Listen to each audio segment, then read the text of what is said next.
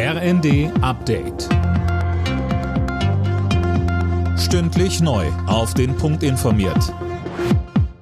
Ich bin Sönke Röhling. Weil die Energiekosten immer weiter in die Höhe schießen, schränken viele Firmen in Deutschland ihre Produktion ein. Das zeigt eine Befragung des Deutschen Industrie- und Handelskammertags unter 3500 Unternehmen. Demnach müssen 16 Prozent der Betriebe ihre Produktion zurückfahren oder Geschäftsbereiche teilweise aufgeben. Knapp ein Viertel davon hat das bereits umgesetzt. Der IHK-Präsident Adrian spricht von alarmierenden Zahlen. Sie würden zeigen, wie stark dauerhaft hohe Energiepreise den Standort belasten. Der Raketenangriff auf den Hafen der ukrainischen Stadt Odessa wird international scharf verurteilt. US-Außenminister Blinken machte Russland dafür verantwortlich, dass sich die weltweite Lebensmittelkrise verschlimmert. Moskau hat den Angriff inzwischen zugegeben, behauptet aber, man habe auf Militäreinrichtungen gezielt. Trotz des Angriffs will die Ukraine ihr Getreide über das Schwarze Meer ausführen.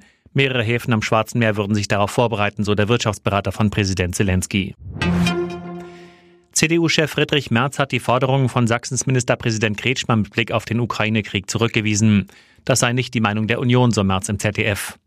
Kretschmer hatte zuletzt gesagt, dass der Krieg eingefroren werden und die Energielieferungen aus Russland aufrechterhalten werden müssten. Dazu sagte Merz. Wir haben in der Partei natürlich Diskussionen über dieses Thema, aber wir haben auch eine ganz klare Meinung. Es gibt dazu auch Vorstandsbeschlüsse. Und ich will es mal mit den Worten einer Ministerpräsidentin aus den baltischen Staaten sagen, mit äh, Frau Kallas aus Estland. Energie mag teuer sein, aber Freiheit ist unbezahlbar. Und in dieser Haltung sind wir uns einig. In Paris ist die Tour de France zu Ende gegangen. Sieger in diesem Jahr ist der Däne Jonas Wingegaard. Er wurde wie auf der letzten Etappe üblich nicht mehr attackiert.